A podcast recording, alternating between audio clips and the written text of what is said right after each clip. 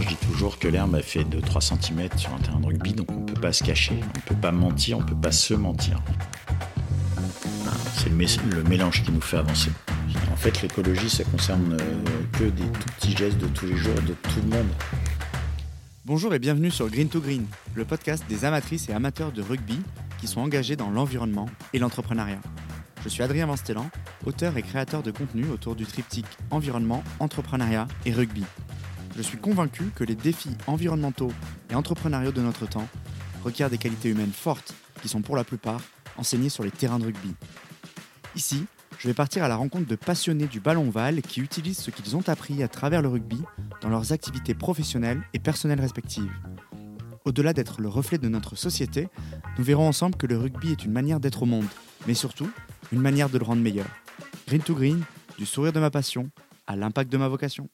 Bienvenue à tous dans le podcast Green to Green. Aujourd'hui, on est en compagnie de Xavier Brizard. Euh, tu dédies ton temps aux jeunes. Euh, tu es éducateur des U14 au Racing 92, auteur du livre L'art de la guerre du rugby, conférencier en entreprise autour du rugby. Bonjour Xavier.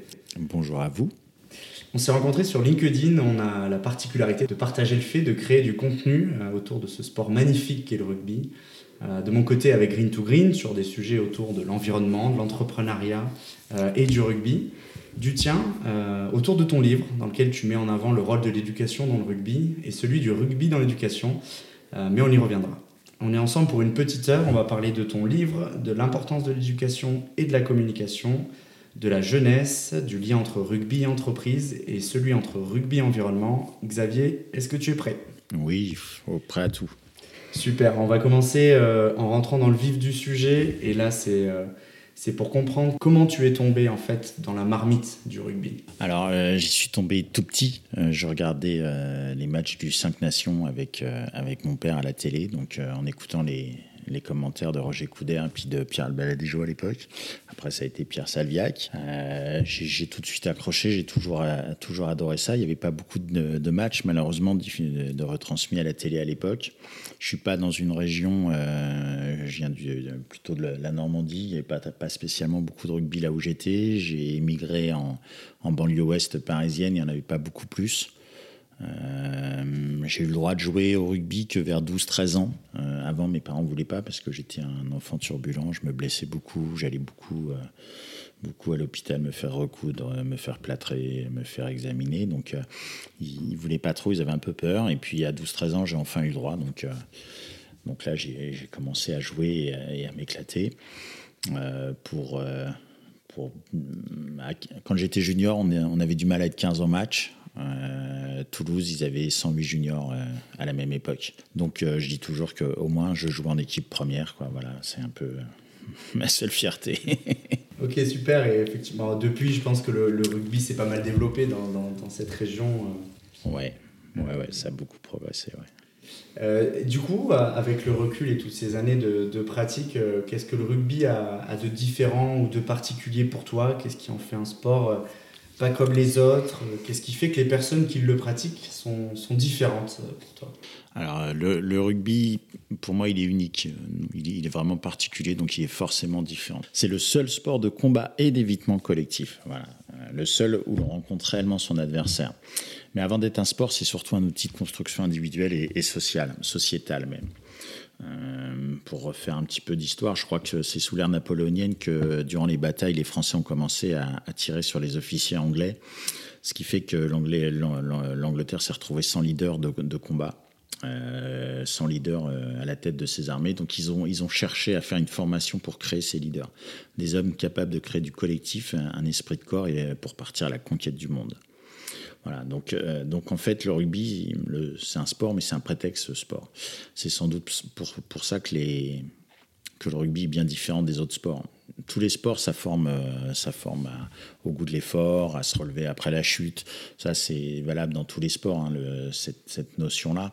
Mais hum, les vertus, les, valeurs qu'on reconnaît au rugby, que les gens qui ne pratiquent pas euh, le rugby reconnaissent au, rugby, viennent du côté euh, sociétal, de ce côté formation de leader. Je pense que le, rugby, ça forme des, des, hommes, des hommes à être meilleurs, des, voilà, plus que plus qu'à être des sportifs. Ça me fait penser au, mantra des All Blacks qui disait que de meilleurs hommes font de meilleurs rugbyman. Donc je pense que c'est aussi ce que tu essaies de transmettre. Ouais, Jean-Pierre Rive disait le rugby aide, forme les enfants à devenir des meilleurs hommes et, et garde les hommes à rester des enfants. Je l'ai mal dit, je suis désolé, euh, monsieur Rive, mais l'idée est là. Mais ça reste une, formidable façon de passer sa jeunesse. Oui, c'est ça. C'est ça. Et, aujourd'hui, du coup, quelle est la place que, que le rugby euh, occupe dans ta vie euh, personnelle et professionnelle? Bah, comme, comme je disais, donc c'est bien plus qu'un sport, c'est une façon de vivre. Hein. Euh, dans mes conférences, je dis toujours que l'herbe fait 2-3 cm sur un terrain de rugby, donc on ne peut pas se cacher, on ne peut pas mentir, on ne peut pas se mentir. Donc soit on est au soutien avec les copains, soit on n'y est pas, mais voilà, ça se voit tout de suite. Donc euh, à partir du moment où tu mens pas, ou tu te mens pas, ou tu es droit dans tes bottes, euh, bah, tu peux pas l'être que aux heures d'entraînement ou pendant les matchs. Hein. C'est, voilà, donc on est rugbyman, est, on, on est un être humain qui joue au rugby. On l'est en dehors aussi, en quelque sorte. Mm. Euh, la France, elle est euh, considérée comme une grande nation euh, aujourd'hui. Après des années de, disette, on, a remporté le Grand Chelem en 2022, on organise la, Coupe du Monde en 2023. comment t'expliques ce renouveau-là? Est-ce que tu penses que ça vient de la jeunesse, cette génération un peu dorée qui est Antoine Dupont, Julien Marchand, Cyril Bay, etc. Et est-ce que tu, par la même occasion, tu penses que dans d'autres secteurs qui sont des, des secteurs traditionnels comme l'agriculture, l'industrie, l'éducation, on aurait besoin en fait d'un vent nouveau, d'une jeunesse, qu'elle prenne le pouvoir. Qu'est-ce que tu penses de ça? J'aime bien euh, l'idée d'aller prendre le pouvoir. Euh, ben, en fait, euh, alors déjà, l'équipe de France féminine militaire, l'équipe de France militaire sont toutes les deux championnes du monde. Ça fait trois années de suite que les U20 sont champions du monde. Donc oui, j'espère que cette année on va l'être dans l'équipe A. mais donc c'est pas voilà, ça, c'était un petit aparté par rapport à, ton introduction. Euh, ça, fait, si je me trompe pas, ça fait 151 ans qu'on joue officiellement au rugby en France. Hein. c'est le club du HAC, le, Havre Athletic Club, qui doit être le plus ancien club de France. Donc, euh, euh ouais, les, jeunes, euh, ils sont pour beaucoup, mais, mais quand ils vieillissent, ils continuent de jouer. Et puis souvent, bah, ils entraînent, ils sont bénévoles dans les clubs ou dirigeants. Donc, donc, faut jamais oublier l'histoire, voilà, Villepreux, euh, tous les anciens. Euh, les jeunes, nous, enfin, je me mets dans les jeunes, même si je le suis de moins en moins. Hein, on n'invente rien. des fois, on arrive à faire évoluer les choses, mais voilà, le rugby, c'est pas nous qui l'avons inventé, et donc on part d'une base qui est existante.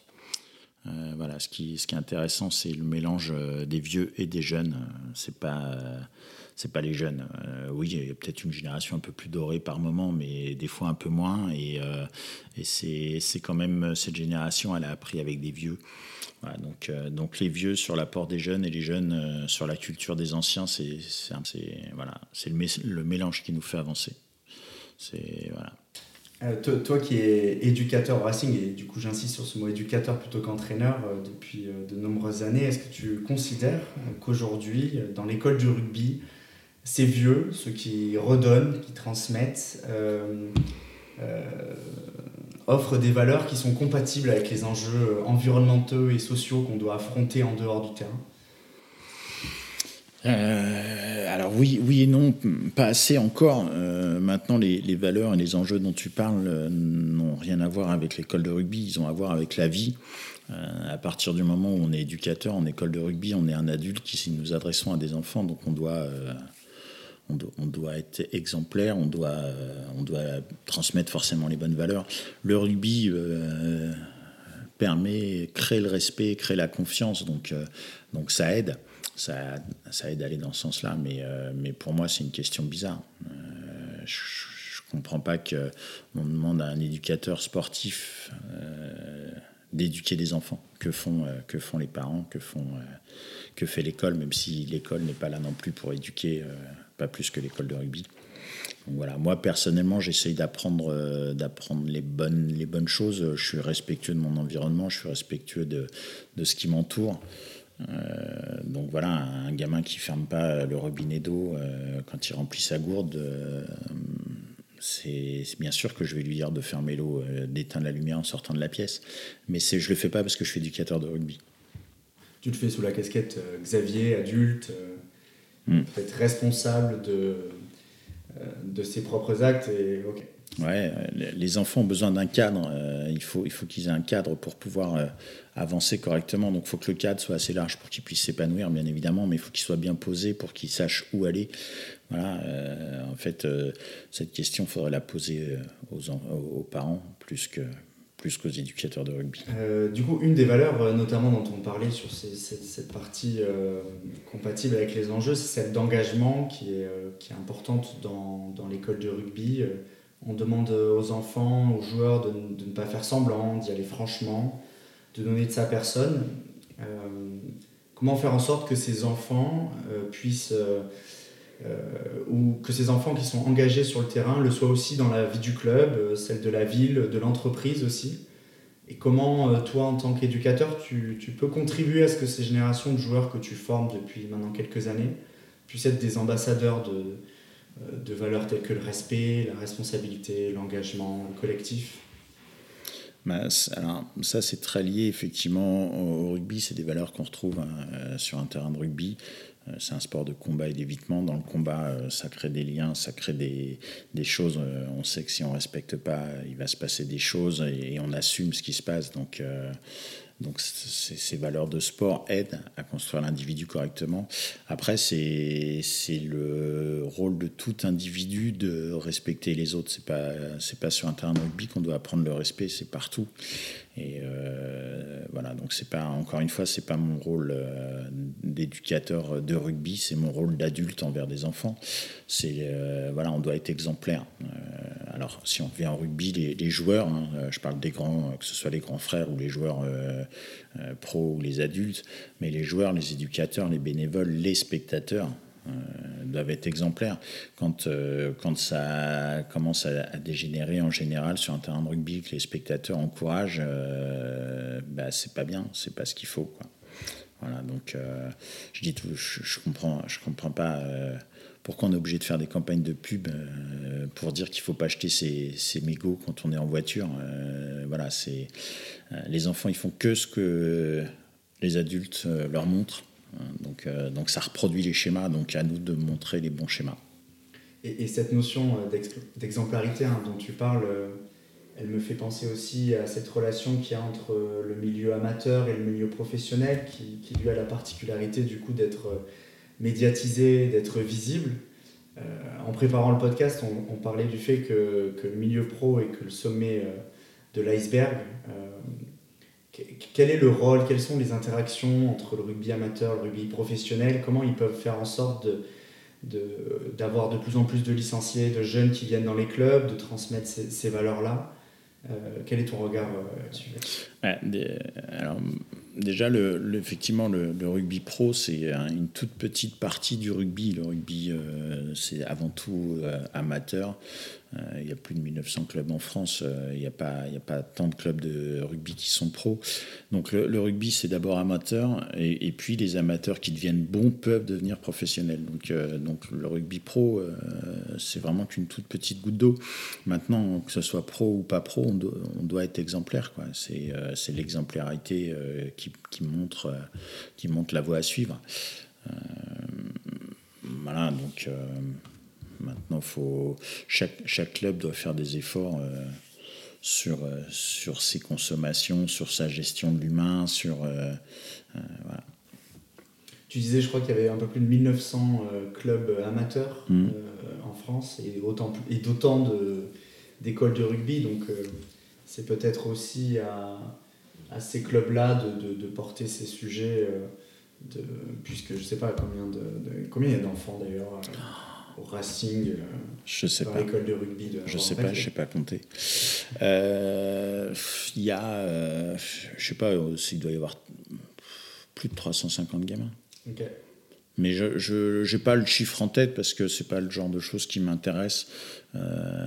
plus on sera nombreux, pour moi c'est un de mes combats, plus on sera nombreux à jouer au rugby, plus on partagera ces valeurs qui, qui nous qu'on apprécie tous et donc plus la société sera belle. Donc il faut qu'on soit encore plus nombreux. Maintenant, les, clubs, les clubs essayent avec le RSE d'être un petit peu plus propres. mais comme tous les acteurs de la société aujourd'hui, on essaie de moins consommer, on essaie de consommer plus propre. Maintenant, en euh, il y a 95% des gens qui veulent consommer autrement, il y a que, euh, je crois, c'est 13% des gens qui le font réellement. Donc, euh, entre ce qu'on dit et ce qu'on fait, il y a encore beaucoup, beaucoup de chemin à faire. Mais il y a une vraie prise de conscience, il y a une vraie prise de, une vraie volonté, une envie de faire des choses. Euh, au Racing 92, ils ont, euh, ils ont euh, le, centre de formation où il y a des jeunes donc, qui sont allés scolariser dans le centre, qui y vivent, donc il y a de quoi les nourrir, il y a de quoi tout. Voilà. Ils ont mis en place un poulailler et les déchets alimentaires sont voilà, recyclés. Il y a plein de choses qui se font de plus en plus. Ça reste quand même anecdotique, ça reste des gouttes d'eau. Euh, on trouve de plus en plus de clubs qui ont remplacé les gobelets en plastique par des, des bocs qui sont récupérables et tout ça, c'est très bien. Euh, la surface de toit de tous les stades pourrait être équipée euh, de, petits, de petites éoliennes comme sur les bateaux et puis de, panneaux solaires. On en est encore très très loin. Tu penses que, que, les clubs ou les entreprises devraient communiquer sur ces gestes-là? Mettre en place un poulailler dans un club Est-ce que est-ce que la, fondation du club, euh, le club en tant que tel, euh, devrait prendre ces sujets et puis communiquer autour de ça? On parlait de la notion d'exemplarité tout à l'heure. Ben, je pense que effectivement, enfin, plus l'information, plus la bonne information circule, mieux c'est pour tout le monde. Plus les choses évoluent. Maintenant, euh, maintenant, si quel, quel, enfant va aller dans, dans un club de rugby parce qu'il y a un poulailler? À mon avis, euh, c'est pas gagné. Quoi. Euh, on inscrit son gamin dans le club qui est à côté de chez soi. Euh, disons-lui d'y aller à pied et à vélo, déjà, ce sera pas mal aussi. en fait, l'écologie, ça concerne que des tout petits gestes de tous les jours de tout le monde. donc, bien sûr, les clubs sont concernés, mais les clubs sont faits d'êtres humains qui respectent ou pas leur environnement. Un, sujet que je vois et, qui est, que je vais aborder dans mes livres, c'est la disparition des sons dans la biodiversité. Et tu disais, toi, à un moment que tu savais, reconnaître des sons dans le cadre de ta chasse, etc. Est-ce que, est que toi, tu perçois une disparition de ces sons-là qui change la manière dont tu, tu, tu apprécies ou tu, ta balade en forêt ou, ou, ta chasse? Euh, Enfin, je, moi, j'aperçois pas la disparition des sons. Euh, j'aperçois la disparition des espèces. Donc, euh, donc tu n'entends plus les mêmes sons. Euh, et donc tu en entends moins. Euh, mais tu vois, quand, j'étais petit, on me parlait tout à l'heure de la génération qui avait un petit peu peur. Et quand j'étais petit, tu faisais de la route en voiture. si tu étais à la tombée de la nuit, par exemple, si tu n'avais pas un peu d'eau dans tes essuie-glaces pour laver ton pare-brise, tu étais couvert de, moustiques, de, de moucherons, de, tous les insectes. Aujourd'hui, il y en a de moins en moins. Et on sait, on sait que les insectes servent à la pollinisation, servent à la nourriture, servent à, énormément de choses. Euh, voilà, maintenant, donc qu'est-ce qui fait que les insectes disparaissent? Euh, Il y a de plus en plus de voitures, donc il y a de plus en plus d'insectes tués, assassinés sur les pare-brises. mais euh, mais c'est surtout les produits dans les champs, c'est surtout la l'extension des villes, voilà, à partir du moment où on met du béton quelque part, euh, c'est au détriment d'écosystèmes. Euh, et dès qu'on touche un écosystème, euh, bah, il, meurt. Voilà. Il n'y a pas en France, il n'y a pas un territoire libre. Tous les territoires appartiennent forcément à quelqu'un. Donc c'est bien gentil de vouloir faire du VTT dans la forêt comme ça, mais mais il faut, faut, faut, faire des actions.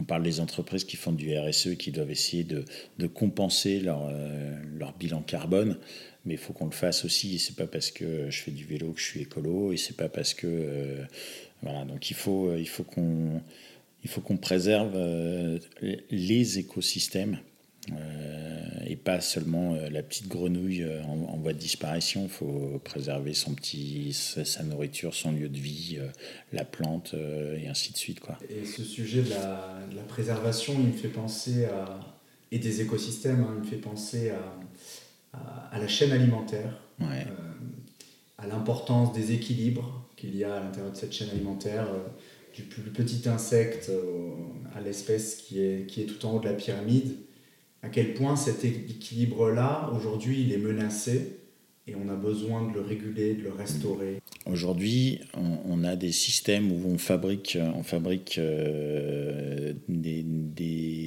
des, animaux, on les fait vivre, on les nourrit, on les, voilà, on les concentre, on concentre donc leur, leur alimentation, on la, on la rend, euh, euh, je ne sais pas quel est le terme, mono mono-alimentaire, je n'ai pas le bon terme, je suis désolé. Euh, on, concentre leurs excréments, enfin, donc on crée, on, dérègle tous les écosystèmes pour pouvoir euh, euh, acheter du poulet dans les grandes surfaces. poulet qui donc est un animal à l'origine vivant, mais qui qui vit pas dans des bonnes conditions, qui a aucune chance de s'en sortir. Hein. Il est il, naît pour mourir. moi, quand je tire un canard à la chasse, bah, il y a beaucoup plus de place autour du canard que dans le canard, donc euh, il, a, a beaucoup, beaucoup plus de chances de s'en sortir. En tout cas, par rapport à un poulet de batterie, il a à peu près 99% de chances de s'en sortir, euh, de se reproduire, de participer à son écosystème, à son environnement. Voilà, pour que je puisse euh, chasser un canard, eh ben, il faut que, l'environnement dans lequel vive le canard soit respectueux du canard, de son mode de vie, donc, euh, naturel. Il peut pas être, euh, il peut pas être transformé à tort et, à travers. Donc oui, il y, a, le respect de l'écosystème. La, chasse est un régulateur. L'homme est un prédateur. Euh, voilà. Après, on peut aussi euh, voir, on peut, on peut être écolo, c'est pas bien de chasser, tout ça, mais euh, tous les gens qui trouvent les, les, les films animaliers magnifiques, c'est vraiment merveilleux, c'est des belles images, c'est vraiment, c'est incroyable ce qu'ils vivent. En fait, c'est que des crimes en permanence, quoi. C'est le lion qui, qui, tue le zèbre, c'est toujours le petit oiseau qui va bouffer la, la, mouche, l'insecte qui va bouffer le. Enfin, c'est que des la nature, c'est la survie. Euh, c'est voilà, c'est un. Tu parles de, de, maillon de la chaîne alimentaire. Euh, c'est un écosystème. On se, on s'auto-nourrit tous les uns les autres. Notre tour viendra. Ne nous inquiétons pas. Euh, par contre, on est quand même en train de, au lieu d'entretenir cet écosystème et cette chaîne alimentaire, on est en train de la maltraiter depuis des décennies, et donc ça va être compliqué. Il y a, il y a un sujet que, que, ça soulève, c'est ce lien aussi entre l'éducation et la communication dont tu, dont tu parlais. Dans ton livre euh, que tu as écrit, L'art de la guerre du rugby, euh, il y a une phrase que j'ai relevée qui est On fait mal les choses quand on ne les comprend pas. Euh, et en t'écoutant, j'ai l'impression que tu, que tu souhaites, à travers ton engagement, vulgariser le rugby, mais un peu au, sens noble du terme, le rendre accessible avec tes propres mots. La question que j'aimerais te poser, qui est du coup évidemment un parallèle avec les enjeux climatiques qu'on traverse, qui, qui semblent complexes à comprendre, à saisir, à accepter aussi, euh, tout comme le sport euh, l'est aussi. Hein. Euh, pourquoi vouloir vulgariser? Pourquoi vouloir rendre accessible? Ben, à contrario, pourquoi essayer de le garder enfermé dans une espèce d'élite? Pourquoi est-ce que pourquoi est-ce qu'on n'arrive pas à, avancer? C'est qu'on ne comprend pas les choses. il y a plusieurs phénomènes à ça. D'abord, je crois honnêtement que pratiquement tous les problèmes qu'on rencontre dans notre vie sont avant tout des problèmes de communication un gamin à l'école primaire qui arrive pas, euh, qui est mauvais en maths, euh, très, souvent, on va se rendre compte qu'en fait, euh, il a plus de problèmes à, comprendre l'énoncé du problème qu'à résoudre le problème. C'est donc un problème de français avant d'être un problème de maths, c'est un problème de communication. Dans les problèmes de couple, c'est la même chose. Hein. quand on arrive à, se parler, il y a beaucoup moins de problèmes. Donc la communication, c'est une base essentielle à tout. Donc après, si ce que je raconte, c'est vrai, et si j'assume ce que je raconte et que je fais ce que je dis, choses qui sont des éléments en théorie qu'on retrouve sur un terrain de rugby. Hein. Euh, voilà, on doit assumer. Euh, euh, je, prends, le porteur de balle, c'est moi qui m'en occupe, c'est ma responsabilité, et je monte dessus et j'essaie de le plaquer. Bah, les choses sont simples et elles sont claires. Voilà, donc, ouais, alors vulgariser, c'est souvent un terme qui est, décrié, qui, est, négatif, mais rendre accessible, rendre compréhensible. En réalité, la vie, elle est simple, c'est toujours que deux choix. Euh, j'y vais, j'y vais pas. Sur un terrain de rugby, c'est la même chose. Je vais, euh, je vais au soutien ou j'y vais pas. Euh, je vais me proposer au large ou je vais me proposer au près. C'est toujours que deux choix. C'est deux choix qui amènent toujours deux choix, donc ça reste, ça se multiplie, mais c'est toujours, il n'y a toujours qu'une seule question à laquelle on doit amener une réponse au départ. C'est oui ou non, j'y vais, j'y vais pas. Et puis de là, bah, j'y vais, il peut se passer ça ou ça, j'y vais ou j'y vais pas, et ainsi de suite. Donc les choses en réalité sont simples.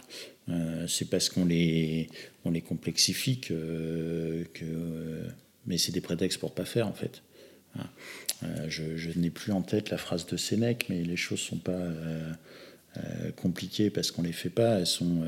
je, enfin, je la retrouver. Je l'ai plus en tête là, mais mais voilà, lisez Sénèque. donc ouais, non, la vie est simple. Hein. La vie est simple. C'est des, choix. J'assume. Je, je dis blanc, je fais blanc. je dis noir, je fais noir, et je dois assumer et être capable de faire ce que je dis. Et si je suis pas capable, bah, déjà d'avoir essayé, c'est bien. Et puis j'apprends pour m'améliorer, et puis j'en serai capable. Ça me fait penser à, ce qu'on se disait tout à l'heure en, off, euh, ces valeurs qui sont transmises à ces enfants dans l'école de rugby. J'ai l'impression que c'est aussi euh, un socle, euh, un bagage qu'ils pourront utiliser pour leurs activités à l'extérieur et notamment se lancer dans l'entrepreneuriat. tu écris dans ton livre Oser tenter, c'est prendre le risque de réussir. Et, euh, et, cette audace, ce goût du risque, c'est des, des, choses qu'on retrouve beaucoup dans l'entrepreneuriat. Euh, est-ce qu'on pourrait considérer que euh, de mettre son enfant dans une école de rugby, c'est en quelque sorte le préparer à, à, entreprendre euh, ouais, tout, tout, à fait, tout à fait. Mais le, le, problème dont tu parles est un problème purement éducationnel. Euh, tu prends le. Alors, je suis pas fan de, ce, de tout ce qui se fait euh, aux États-Unis, mais euh, entreprendre dans leur éducation, dans leur culture. Ils, se, ils vont se planter 12 fois, ils vont recommencer 13, 14, 15. voilà. Chez nous, on, est, on serait plutôt à, la. N'essaye pas, prends pas de risques. sur un terrain de rugby, tu n'as pas le choix, tu es obligé de. Enfin, encore une fois, c'est ce que je disais, tu peux pas te cacher. Quoi. Donc, donc, euh, si tu n'as pas le courage d'avancer, euh, ça se voit. Donc, euh, assumer de ne pas avoir le courage d'avancer, c'est peut-être plus dur que d'avancer, en fait. Donc, il faut essayer, il faut oser. Dans la vie, tu peux avoir du talent ou de la chance, mais vaut mieux, c'est plus facile quand tu as de la chance. Parce que si tu as du talent, tu n'es pas sûr de réussir. Alors que si tu as de la chance, tu réussis, même si tu es mauvais. voilà, mais donc, on ne peut pas compter sur la chance pour vivre. Donc, donc il faut oser, il faut essayer. Et puis, c'est en faisant que qu'on fait. C'est en avançant qu'on ouvre les portes. Euh, ouais, ouais, bah, ouais, ouais, à force, à force d'avancer, tu progresses. Quoi. De toute façon, si, si tu n'avances pas, euh, voilà, si tu n'essayes pas, tu es sûr de rater. Si tu n'essayes pas, tu es sûr que tu as perdu. Quoi. Donc, voilà. ça, me fait penser, euh, cette, prise de risque, elle est, je trouve, bien souvent liée à la peur, à cette notion de peur qu'il faut savoir appréhender, accepter, surmonter sur le terrain. Euh, on en parlait tout à l'heure, mais notre génération, euh, euh, ou du moins la plupart, sont dans une forme d'éco-anxiété, de peur à l'égard de l'avenir de notre planète. J'ai l'impression que d'autres générations avant nous avaient d'autres formes de peur. On pourra en débattre, mais quelles sont les, leçons qu'on peut apprendre du terrain sur cette gestion de la peur qu'on pourrait avoir en dehors ça? Mais c'est en fait la, y a, pour moi il n'y a qu'une seule peur c'est la peur de l'inconnu quand, euh, quand je ne sais pas ce qui va se passer, j'ai peur, j'hésite, je m'angoisse. Alors que si je sais, bah, je peux décider. Euh, j'y vais, j'y vais pas. On en revient toujours à un choix simple, mais pas ce qu'on connaît. Donc à nous de former, euh, de, former pour que, pour que la connaissance prenne le pas sur la peur. on a peur de ce qu'on connaît pas, on a peur de l'autre parce qu'on ne connaît pas. Quand on le connaît, voilà la nuit, j'ai peur d'un grand noir. Ben, en fait, il est sympa, ce mec. Euh, je le connais, il est cool. Tant que je le connais pas, j'ai peur. Euh, voilà, donc euh, la xénophobie, toutes ces peurs sont, juste dues à la méconnaissance. Dès qu'on discute avec des gens qui ont voyagé, qui ont rencontré d'autres gens, ben, ils ont moins peur. voilà, dès qu'on dès qu'on est resté enfermé. donc il faut faire, il faut essayer, il faut, c'est en apprenant. Donc il faut apprendre. Moi, mon rôle d'éducateur, c'est d'apprendre le maximum de choses aux, gamins. Et donc, euh, plus ils en savent, moins ils auront peur. Et puis, la connaissance amène la confiance. Le rugby aussi amène la confiance. Hein. Euh, euh, mais c'est dans les bases du rugby. Le rugby, c'est la passe en arrière. Pour faire une passe en arrière, faut être acteur, faut avancer. Si tu n'avances pas, c'est dur de faire une passe en arrière. Donc voilà. Et si tu fais un, un, parallèle avec dans la vie, dans la vie, on aide que les gens qui font quelque chose. Les gens qui font rien, on les aide pas. Donc, donc voilà, le rugby amène, crée de la confiance, amène de la confiance. nous, on amène, on amène de la connaissance par-dessus et, l'enfant, l'enfant va aller plaquer même un plus grand que lui. parce qu'il sait, il sait qu'il peut, il sait qu'il l'a déjà fait, il a confiance et il va y arriver. Et puis, et puis la réussite est secondaire. Hein. Il n'y arrive peut-être pas à ce coup-là, il y arrivera le coup d'après, si on l'aide, si on l'accompagne. Mais c'est la connaissance. La peur, c'est la non-connaissance, c'est l'ignorance, c'est euh, la bêtise. La peur est bête. Voilà. c'est résumé. Euh, et du coup, cette connaissance-là, elle me fait penser euh, au rôle de, de l'école, de l'éducation, peut-être en dehors du terrain. Quel est le, lien qu'entretient le monde du rugby, l'école du rugby avec le milieu scolaire? Est-ce qu'on devrait demain avoir dans nos écoles euh, une matière dédiée au rugby ou davantage de rugby dans la matière EPS Est-ce que ce serait euh, du rugby à 15, du touch, du tag rugby qui pourrait être enseigné dans, dans ces écoles-là pour, pour être démocratisé puis véhiculer ces valeurs-là dont, dont on a parlé? Ah, moi, c'est un, de mes, un de mes buts. Hein. Je, crois que je l'ai dit, euh, plus on sera nombreux à jouer au rugby, mieux, mieux la société se portera, donc plus, plus la vie sera belle. Donc oui, j'aimerais que le rugby ait une place à l'école qui soit sérieuse, euh, au même titre que les maths euh, ou le français.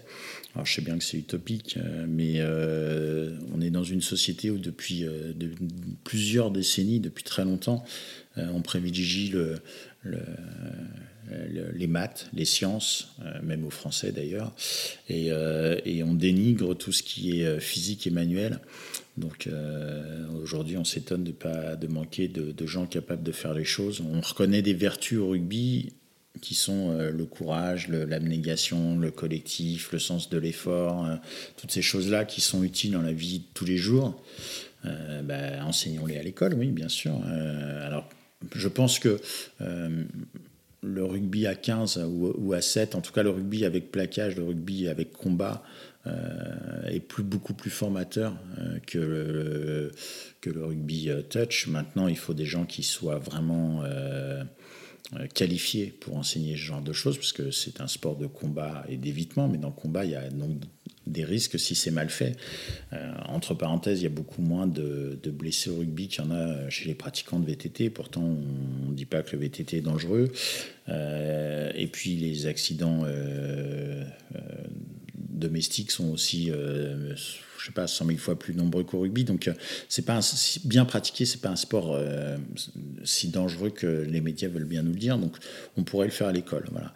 Maintenant, est-ce que c'est normal que ce soit les on dit maître d'école maintenant, mais les maîtresses d'école qui, qui fassent faire le sport au primaire, euh, voilà, euh, dans, dans, quel monde on vit. Et ça me fait penser, euh, je crois que dans ton livre, tu, tu, parles du fait que le rugby est un sport intellectuel et manuel.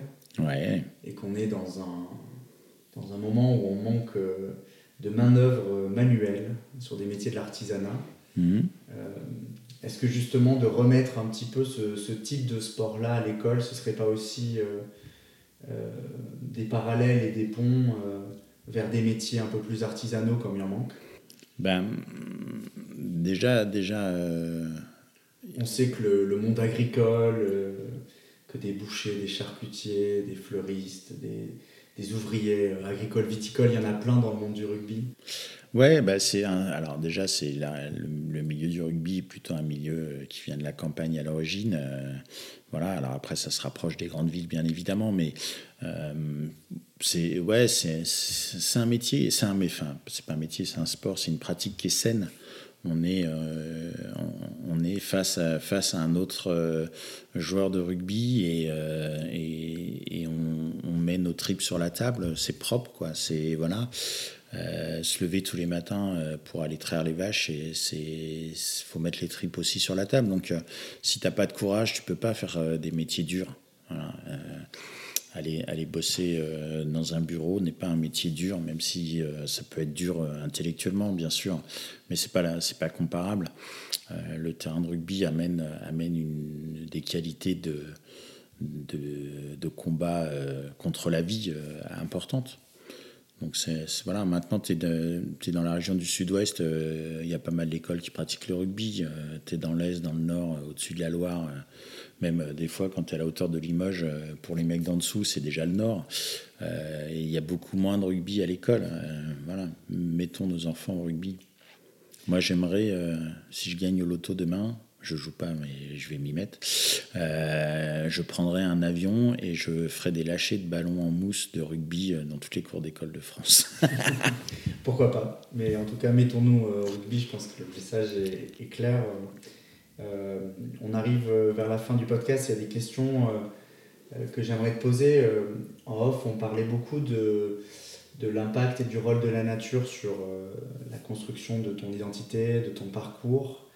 Euh, on sait que la nature, elle a une place importante aussi dans le rugby. Euh, bien souvent, on, mouille le maillot pour défendre un territoire, euh, qu'il fasse chaud qu'il pleuve. On, s'adapte et on adapte la façon de pratiquer le rugby aux conditions météo. bref, la nature est une condition à prendre en compte quand on joue au rugby. elle est aussi en dehors. quelle est la place qu'elle a aujourd'hui dans ta vie? Alors, il y a plusieurs réponses à faire à ta question, je pense que c'est très important de, de, défendre, de défendre son club, son, sa ville, sa région, son pays. Euh, pour savoir où, on va, il faut savoir d'où on vient. Donc il faut des racines et, effectivement, euh, moi, je dis souvent, j'ai les crampons euh, bien ancrés dans le sol et puis la tête dans les nuages, mais euh, voilà, il faut avoir les pieds, les pieds sur terre et, le rugby donne les bonnes racines. Ça, c'est une chose. Oui, c'est un sport de plein air, donc donc la nature, on la prend, on la prend avec nous. Hein, elle fait partie de partie du sport. Ça, ça forge aussi. Hein, on n'est pas on chaufferait peut-être pas nos maisons à 23 degrés euh, si on avait plus de rugbyman parce que voilà et donc on serait pas dans une surconsommation d'électricité du chauffage et des enfin tout, tout est lié. De toute façon on ferait bien voilà on devrait tous être rugbyman euh, au moins dans l'esprit. Euh, et puis la place de la nature ben, la nature c'est le c'est la vie c'est le cycle de la vie moi je considère qu'on est on est des animaux peut-être plus évolués que d'autres si on considère que l'évolution, c'est donc de créer du, de la surconsommation, de la consommation et de la pollution, on est très très évolué, effectivement. Euh, mais, on, mais on est un animal, on fait partie d'une chaîne alimentaire. Euh, on, mange euh, et, on, et, on, se fait manger à la fin, et c'est très bien. Question bonus, mais à quoi aimerais-tu que ressemble l'école de rugby en 2030 ben, j'ai envie de dire à, à ce que on soit vraiment plus dans la formation et dans l'éducation que dans le résultat, ce qui est quand même le cas dans beaucoup d'écoles de rugby. Hein. Euh, nous, euh, ne faisons pas un procès là où il n'y a pas lieu d'y en avoir un. Euh, j'aimerais qu'elle ressemble à ce qu'elle soit intégrée beaucoup plus dans toutes les régions de France et donc qu'il y ait un maximum d'enfants. voilà, enfin voilà, l'école de rugby en 2030, l'idéal, ce serait qu'elle fasse partie euh, du programme scolaire euh, officiellement. Voilà. Tous au rugby. C'est un peu dictatorial, mais, euh, mais c'est pour la bonne cause, donc c'est moins grave. Complètement bah, d'accord avec toi. Je pense que le message de fin est de venir tester le rugby. Merci à, tous. Ouais. Tu veux rajouter Ouais, je peux rajouter, euh, voilà, parce que je réfléchissais en même temps que tu me posais la question. Donc, euh, que, que, tout le monde vienne jouer au rugby, que tout le monde lise mon livre aussi, quand même. Euh, voilà, pour, pour essayer de comprendre ce qu'est le rugby et puis ce à quoi ça peut nous servir et que du coup, ils s'inscrivent tous au rugby. Super, bah, écoute, c'est la conclusion que j'avais prévue, donc on est aligné. je pense que ce qu'on souhaitait à travers cet échange, c'est encourager les enfants et le rugby, promouvoir les valeurs de ce sport dans d'autres sphères que le rugby. Et surtout, surtout, vous encourager à lire et acheter ce livre, voire mieux, à l'offrir. Euh, voilà. On, peut, on, peut, peut-être rajouter. Euh, il y a des gens comme les Nike Corson, euh, il y a les, les, certaines fondations dans certains clubs qui, qui, organisent plein de choses sur l'écologie, sur l'environnement, qui, font, qui mêlent réellement l'éducation, le sport et l'éducation euh, et l'éducation euh, avec un grand E, donc pas que intellectuel, mais dans la vie pratique de tous les jours. Donc on peut, on peut les citer et, merci à eux de faire ce qu'ils font et qui continuent, qui soient de plus en plus nombreux. Ça marche. Merci à tous. Merci beaucoup.